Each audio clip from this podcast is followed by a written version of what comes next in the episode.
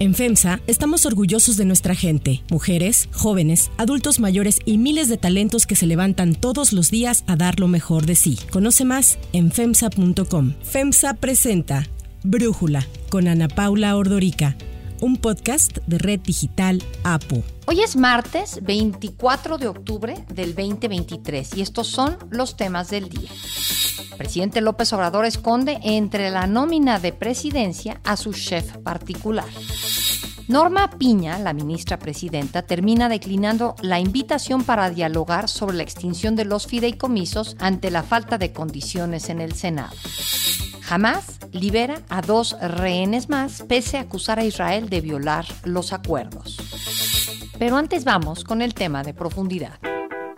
Nuevo León le voy a cumplir, no me voy a distraer como el Bronco. Voy a estar seis años completo, ya mis 39 años de vida, que termine Dios quiera con un gran gobierno, ahí ya veremos que sí. Pero por lo pronto el 24 Samuel no se distrae. Esto era lo que aseguraba en el 2021 el gobernador de Nuevo León, Samuel García, cuando el periodista Víctor Trujillo le preguntó sobre sus aspiraciones presidenciales. Sin embargo, ayer Samuel García solicitó formalmente separarse de su cargo para contender por la candidatura presidencial de Movimiento Ciudadano. El gobernador da este paso después de plantear el mismo requerimiento al Tribunal Electoral del Poder Judicial de la Federación, que declaró improcedente esta solicitud el pasado 18 de octubre. Según el documento entregado por Ulises Carlin, el consejero jurídico de Nuevo León, Samuel García pide dejar el cargo de gobernador a partir del próximo 2 de diciembre y en caso caso de que se le autorice la licencia, el secretario general de Gobierno del Estado, Javier Luis Navarro, quedaría encargado de despacho de conformidad con el artículo 121 de la Constitución del Estado. Ahora, no es tan sencillo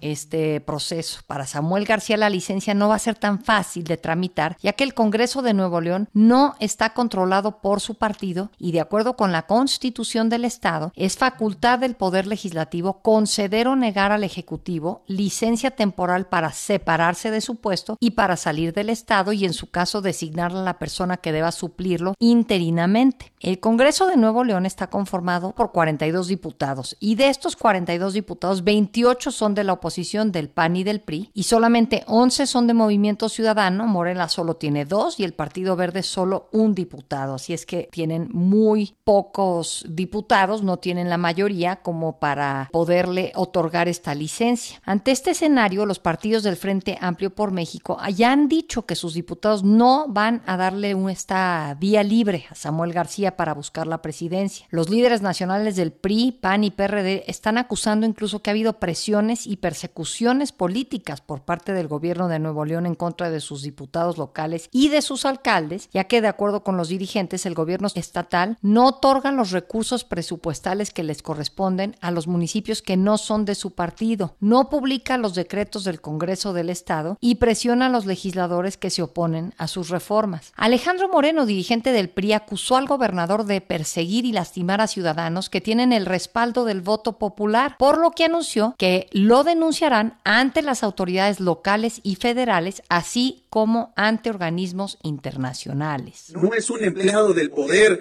y aquí se va a topar con pared. Aquí no lo vamos a respaldar en sus aventuras que quiere para dividir a nuestro país. Porque lo único que están haciendo es jugar el papel de esquirol para dividir y generar la posibilidad de que se instaure un régimen dictatorial en nuestro país y no lo podemos permitir. Y ante estas denuncias, estos diputados de oposición además buscan someter a la un gobernador a juicio político. Los frentistas acusan también a Samuel García de ser aliado del presidente López Obrador y afirman que lo único que quiere es hacerle el trabajo sucio a Morena. Y es que desde hace ya algún tiempo la relación entre el presidente López Obrador y el gobernador de Nuevo León ha sido muy cordial, al grado que el intercambio de halagos se ha vuelto una constante. Es un buen gobernador, el de Nuevo León. Lo que pasa que tiene en contra a los del PRIAN en Nuevo León y además al norte, que es de los mismos dueños de Reforma. Samuel García entró en la política en el 2015 cuando contendió por el Distrito 18 como diputado local y después como senador por el Estado de Nuevo León en 2018. Ganó la gubernatura de Nuevo León en el 2021 con el casi 37% de los votos. A pesar que desde sus inicios Samuel García llamó la atención principalmente en su estado por ser joven, por la manera en cómo habla, por eh, su esposa Mariana, que es una influencer, y cómo se refiere a ella con muchos términos machistas, la mayor notoriedad la alcanzó ya a nivel nacional en febrero de este año, cuando Tesla, del magnate Elon Musk, anunció que abriría en ese estado su fábrica más grande en el mundo con la expectativa de producir un millón de vehículos eléctricos al año y una inversión superior a los 5 mil millones de dólares. Vamos a Shanghai, a la Gigafactory de Tesla, para analizar esa Gigafactory de China, procesos mejores prácticas y llevarlos a la construcción de Tesla Monterrey, Nuevo León, que ya está por iniciar esta semana. Ahora, además de Samuel García, otro de los perfiles que suena con mayor fuerza para quedarse con la candidatura de Movimiento Ciudadano a la presidencia es Marcelo Ebrard, quien tras su fracaso en el proceso de Morena ha buscado la forma de aparecer en esta boleta y pues el dirigente nacional de MC Dante Delgado parece que ya le abrió las puertas del proceso interno de su partido al ex canciller como una opción externa. En la vida interna de Movimiento Ciudadano se han manifestado varios compañeros, e incluso no por ellos, sino por gente que los apoya. Y efectivamente dije que sería la, la última opción, porque Movimiento Ciudadano va a llevar candidatura presidencial.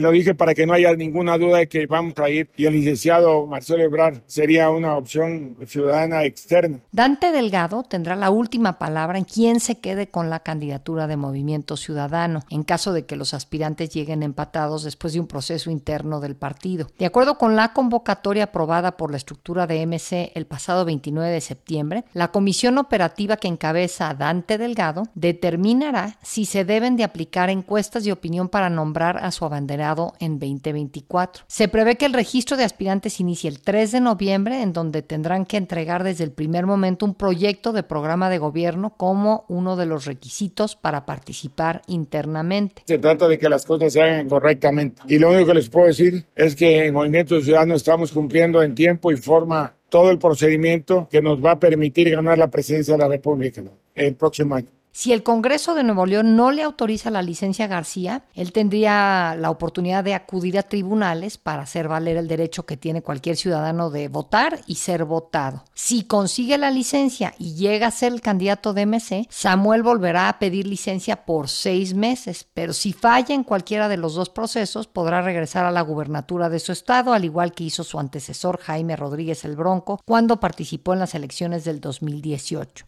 El análisis. Para profundizar más en el tema, le agradezco a Sonia Serrano, periodista, jefe de investigaciones especiales de NTR Jalisco y por ello conoce muy bien al partido, a Movimiento Ciudadano. Te agradezco, Sonia, poder platicar con nosotros. ¿Te sorprendió que pidiera esta licencia Samuel García? No, a mí me parece que desde el principio uno de los grandes impulsores de que MC tenga su propio candidato a la presidencia de la República es precisamente Samuel García. Y yo no creo que este movimiento lo haya hecho sin el aval eh, de la dirigencia nacional del partido. Hay que recordar, si nos vamos un poquito atrás, que todas las decisiones que se han tomado en torno a cómo ha ido caminando Movimiento Ciudadano, la más importante, por supuesto, quedarse al margen de la alianza de la oposición, han jugado siempre juntos Dante Delgado y Samuel García. Por eso, a mí no me sorprende y tampoco me parece que sea una aventura de Samuel García en caso de que no tenga ciertas certezas de respaldo del partido. De hecho, la razón por la que Samuel García no apoyaba la alianza era precisamente esto, lo que sucede en su estado, eh, que no sé si recordarás que lo habíamos platicado, que teníamos que leer lo que sucedía con la decisión final de Movimiento Ciudadano desde lo que estaba ocurriendo con, con las dos entidades federativas que son el pilar de su fuerza, que son Jalisco principalmente y Nuevo León en segundo lugar. A lo largo de toda la administración, Samuel García ha caminado con el Congreso en contra, con una confrontación muy fuerte de ambos bandos, agresiones de ambos bandos desde la arena política. Y por ello, cuando empezó a plantearse la posibilidad de ir a la Alianza Nacional, lo que exigía Samuel García es que se le exigiera tanto al PAN como al PRI que disciplinaran a sus diputados en Nuevo León para poder empezar a platicar, pero como nunca se abordó el tema de lo que estaba ocurriendo en las entidades federativas, Samuel García siempre fue muy claro en el sentido de que él no iría o que él no respaldaba la alianza. Después de esto hubo una serie de diferencias, sobre todo de, Dante Delgado y Samuel García, con el gobernador de Jalisco, Enrique Alfaro, sobre las definiciones de movimiento ciudadano de cara a la elección presidencial, porque en Jalisco en principio habían planteado que Movimiento Ciudadano debía sumarse a, la alianza opositora, en particular después de que se definió que la banderada sería Xochil Gálvez. Sin embargo, después de descalificaciones muy fuertes de parte del gobernador hacia Dante Delgado, de que dijo que se iba del partido, del gobernador de Jalisco que eh, dijo que ya no jugaría en la política, descalificó en lo personal a Dante Delgado, finalmente llegaron a un acuerdo, como siempre sucede entre los políticos, y están en los últimos días en definiciones importantes basadas ya en acuerdos entre ellos. Entonces yo lo, lo que creo es que esta decisión de Samuel García, no sé si está enfocada a tener candidato propio en caso de que finalmente también puedan hacer el intento con Marcelo Ebrard o si definitivamente va a tomar una decisión y, van a buscar que su candidato sea Samuel García. Pero lo que sí estoy eh, convencida es que la decisión de Samuel García no es aislada, no es personal, sino que es una decisión del partido. ¿Y quién consideras tú, Sonia, que es candidato más fuerte para Movimiento Ciudadano? ¿Marcelo Ebrard o Samuel García y por qué? Mira, yo no creo que Movimiento Ciudadano, al haber tomado la decisión de no ir en la alianza, le esté apostando a tener posibilidades de competir fuerte o de estar cerca de, los candidatos ganadores. Yo creo que después de, esto, de tomar esta decisión, a lo que le van a apostar es a tener un buen colchón para garantizar el registro como partido nacional, tratar de colocar la mayor cantidad de legisladores que puedan, por supuesto en, la Cámara de Diputados y en, y en el Senado. Luego también seguir con esta construcción que han llevado poco a poco del partido en los estados para irse colocando como una alternativa en la oposición y ya más bien apostarle a, a un sexenio más. Creo que en este sentido eh, más bien habría que evaluar qué es lo que quieren, si ir ya por un poco más de números que tal vez se los daría Marcelo Ebrard o apostarle a subir el porcentaje de votación para estar más cómodos con los votos que necesitan para mantener el registro y para colocar más legisladores y tener más posiciones en las elecciones locales de los estados, pero mantenerse ellos solos con el control del partido y entonces quien más les convendría sería Samuel García.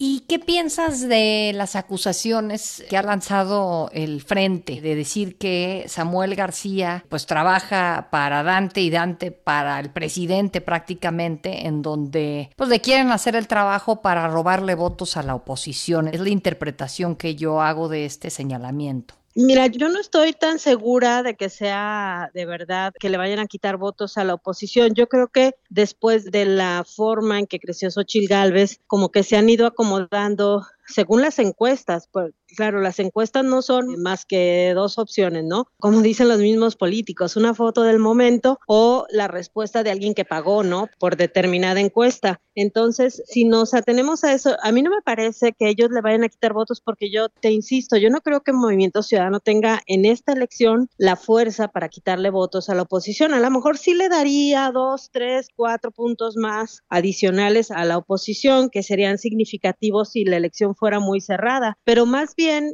yo lo que creo es que sí debe haber una buena relación en este momento con el gobierno federal de parte de Dante Delgado y de Movimiento Ciudadano, aunque también el presidente les ha jugado mucho el dedo en la boca desde mi punto de vista a los gobernadores de MC, es decir, sí va a sus estados, sí les ofrece apoyo, sí van y, y ven algunos proyectos, pero luego ya cuando revisamos la inversión federal, por ejemplo en el caso de Jalisco, que el presidente ha estado muy cerca ya últimamente del gobernador Enrique Alfaro, yo no he revisado el tema de Nuevo León, pero en el caso de Jalisco es una quinta parte de lo que Peña Nieto le invirtió a Jalisco en el sexenio pasado y el gobernador eh, presume de mucha cercanía con el gobierno federal, pero la verdad es que el presidente no ha apoyado a Jalisco. De ahí que vino este movimiento de revisar el pacto fiscal desde Jalisco. Entonces, o sea, sí creo que hay muy buena relación en este momento de MC con el gobierno federal, pero tanto así como para hacerle el juego a la presidencia, a lo mejor sí, no atravesársele, eso sí, pero no creo que jugar con ellos. Sí, o sea, siento que, mm, como dices, la manera como quiere jugar MC actualmente obviamente no es para tener un candidato fuerte a la presidencia, sino fortalecerse como partido y quizás ser opción para el siguiente sexenio, ¿no? Para la siguiente elección. En ese sentido, ¿no sientes que Samuel está tomando la decisión equivocada de dejar la gubernatura para algo que se ve difícil tenga futuro? No, porque él puede regresar, o sea, de hecho va a regresar, ¿no? O sea, se va unos meses,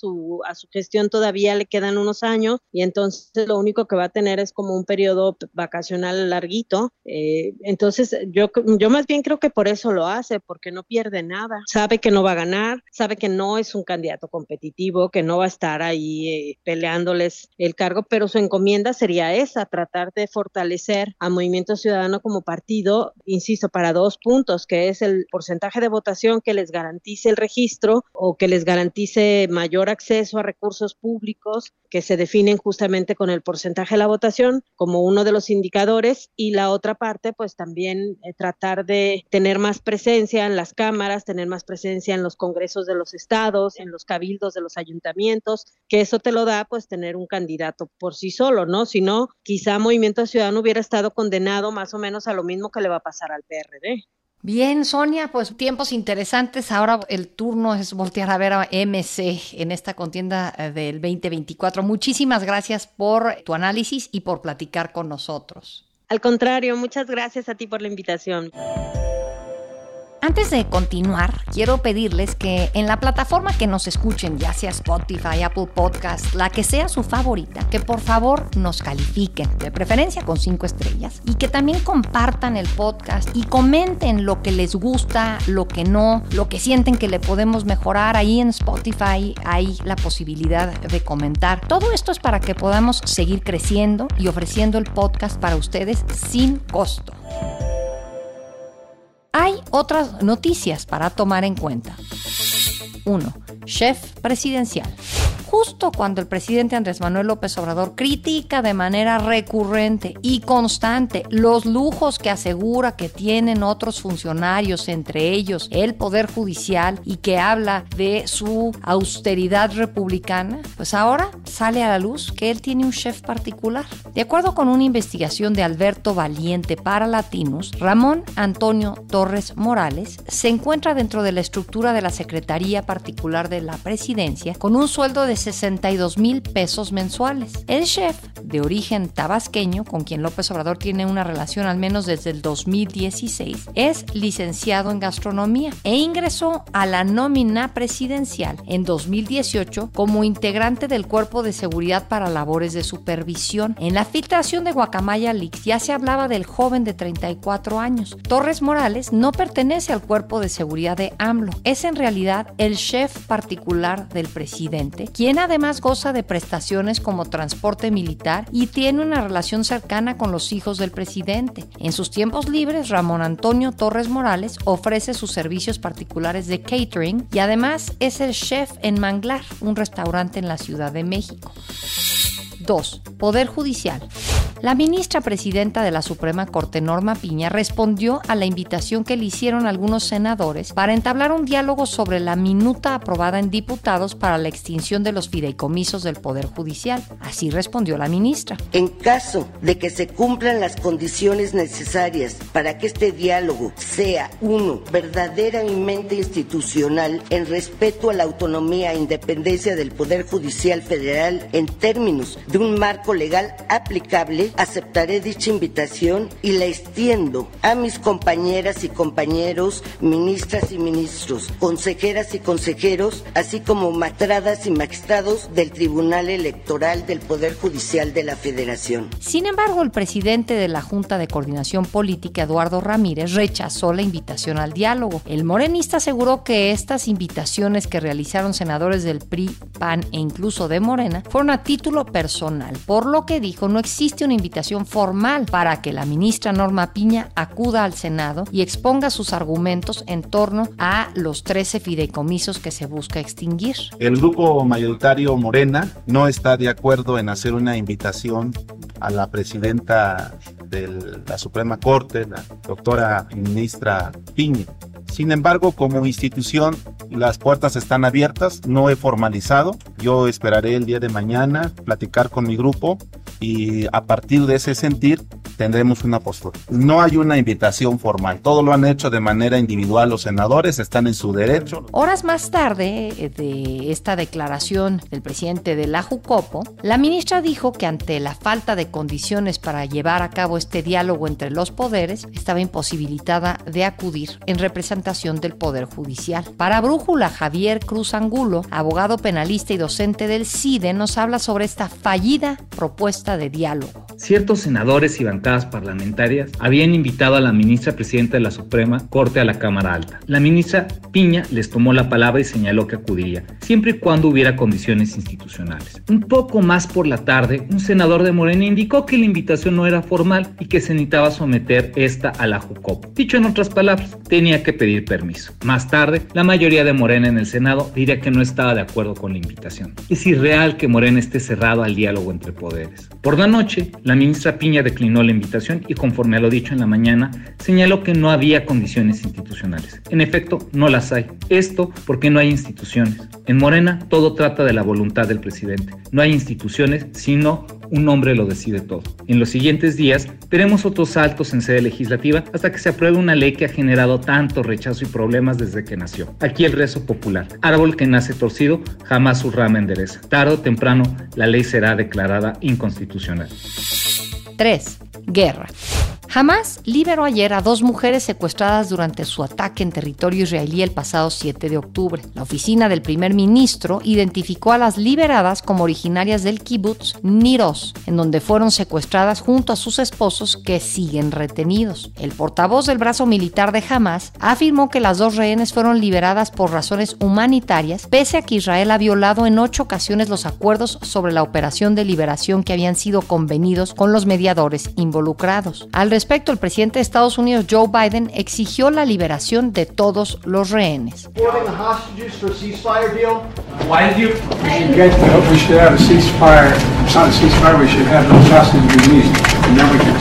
Barack Obama también habló sobre el conflicto, advirtió que la estrategia militar de Israel en la franja de Gaza puede resultar contraproducente para el futuro del Estado judío y de la región. Y aunque reconoció que Israel tiene el derecho de defenderse, dijo que es importante que Israel respete el derecho internacional evitando en la medida de lo posible la muerte de la población civil. El Ministerio de Sanidad de Hamas además informó que Israel había bombardeado a última hora de ayer un campo de refugiados de la franja de Gaza afirmando que decenas de personas murieron o resultaron heridas. Mientras tanto, el descontento con las decisiones del gobierno israelí parece comenzar a pasar factura. El fin de semana, cientos de manifestantes exigieron la dimisión del primer ministro Benjamin Netanyahu.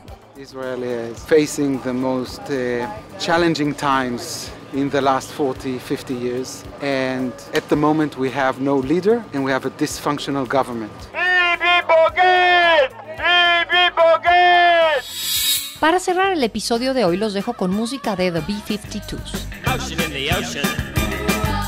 La banda, originaria de Georgia, Estados Unidos, The B-52s, actuará esta semana en la Casa Blanca. El grupo detrás de éxitos de los años 70 y 80 como Rome y Rock Lobster va a ser el encargado de amenizar la cena de Estado en honor del primer ministro australiano Anthony Albanese, que se realizará mañana miércoles. The B-52s comenzó su carrera en 1977 tras tocar por primera vez en una fiesta por el día de San Valentín para algunos amigos.